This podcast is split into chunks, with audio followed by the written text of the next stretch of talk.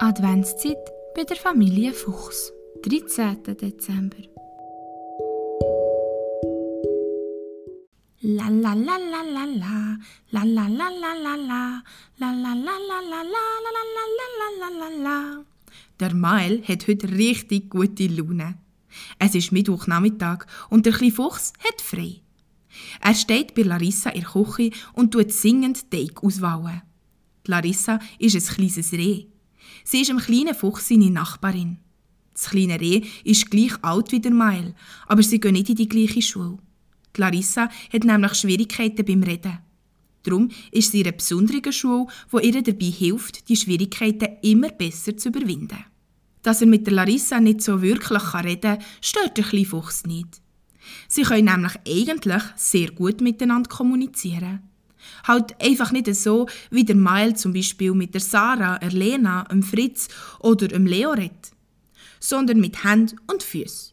Also besser gesagt mit Pfoten und Huf. Der Mael kann seine Fragen ganz normal stellen. Hören tut Larissa nämlich sehr gut. Für den kleinen Fuchs zu antworten, macht Larissa Zeichen mit ihrem Huf oder auch mit ihrem ganzen Körper. Es ist ein bisschen wie Pantomime spielen.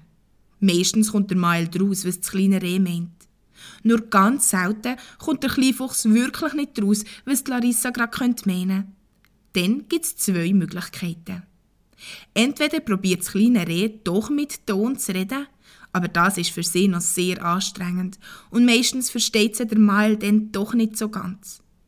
Oder die zweite Möglichkeit ist, dass der Mael er Larissa ihre Eltern fragt, was sie sagen will. Die können nämlich die Gebärdensprache.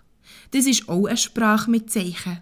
Aber nicht irgendwie, so wie die Larissa für ein kleines Fuchszeichen macht, sondern immer gleiche, abgemachte Zeichen. So kann Larissa mit ihren Eltern und auch mit anderen Tieren, die die Gebärdensprache können, fließend reden. So wie der Mael mit seinen anderen Freundinnen und Freunden. Einfach eben mit Zeichen anstatt mit Ton. Heute sind die beiden Freunde zum Bachen verabredet. Larissa wird nämlich ihrer Familie an Weihnachten selber backene Güte in schönen Säckchen schenken. Weil Bachen zu zweit einfach viel lustiger ist, hat das kleine Räder Mael gefragt, ob er nicht Lust hat, ihr bisschen zu helfen. Natürlich war der kleine Fuchs begeistert von diesem Vorschlag. Eine Gelegenheit zum Teigschnauzen lässt er sich doch sicher nicht so schnell entgehen. Mittlerweile ist der Mailänderli-Teig fertig ausgewählt und der Mail und Larissa können anfangen ausstechen. Engeli, Tannenbäume, Sterne, Herzli, Schneemannen, Rentier und Schlitten die beiden ausstechen. Es macht Spass. Während das mal Larissa die Teigreste neu auswählt, legt der Mael die ausgestochenen Formen vorsichtig auf ein Blech und bestreicht sie mit Eigelb, so dass sie dann nach dem Bachen schön glänzen. Die beiden machen ganz viele verschiedene Güte. Mailänderli, aber auch Brunsli, Spitzbuben, Zimmersterne und Schokogüte. Sie kneten, wauen und stechen aus, kühlen Teige, bestreichen und backen Teige und verräumen ganz viel Güte in schönen Gützi-Schachteln. Wo sie mit Bachen endlich fertig sind, fragt Larissa ihren Stiefvater, ob der Mael zum Znacht bleiben will. Schnell sauset der Mael über zu seinen Eltern in Fuchsbau und fragt, ob es in Ordnung ist, wenn er anstatt daheim bei Larissa würde Nacht essen.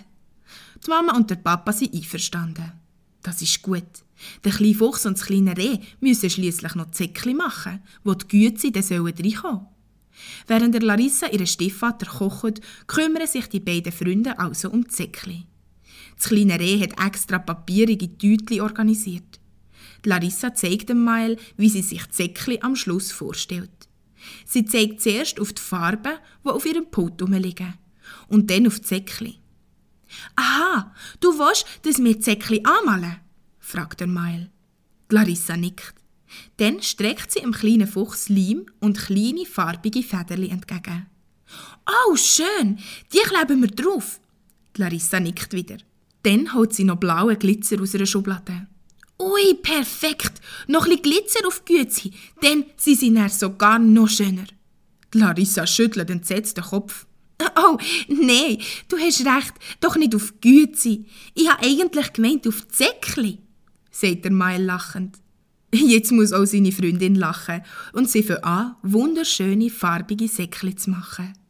Mit winterlichen Bildern drauf und mit ein paar Federli und ein Glitzer. Nach dem Znacht befüllen die beiden Säckchen noch.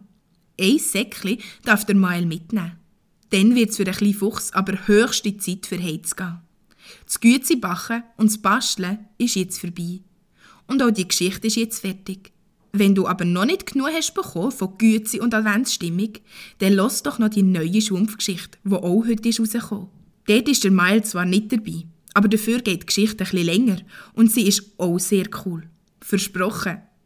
Bis grad oder tschüss, bis morgen.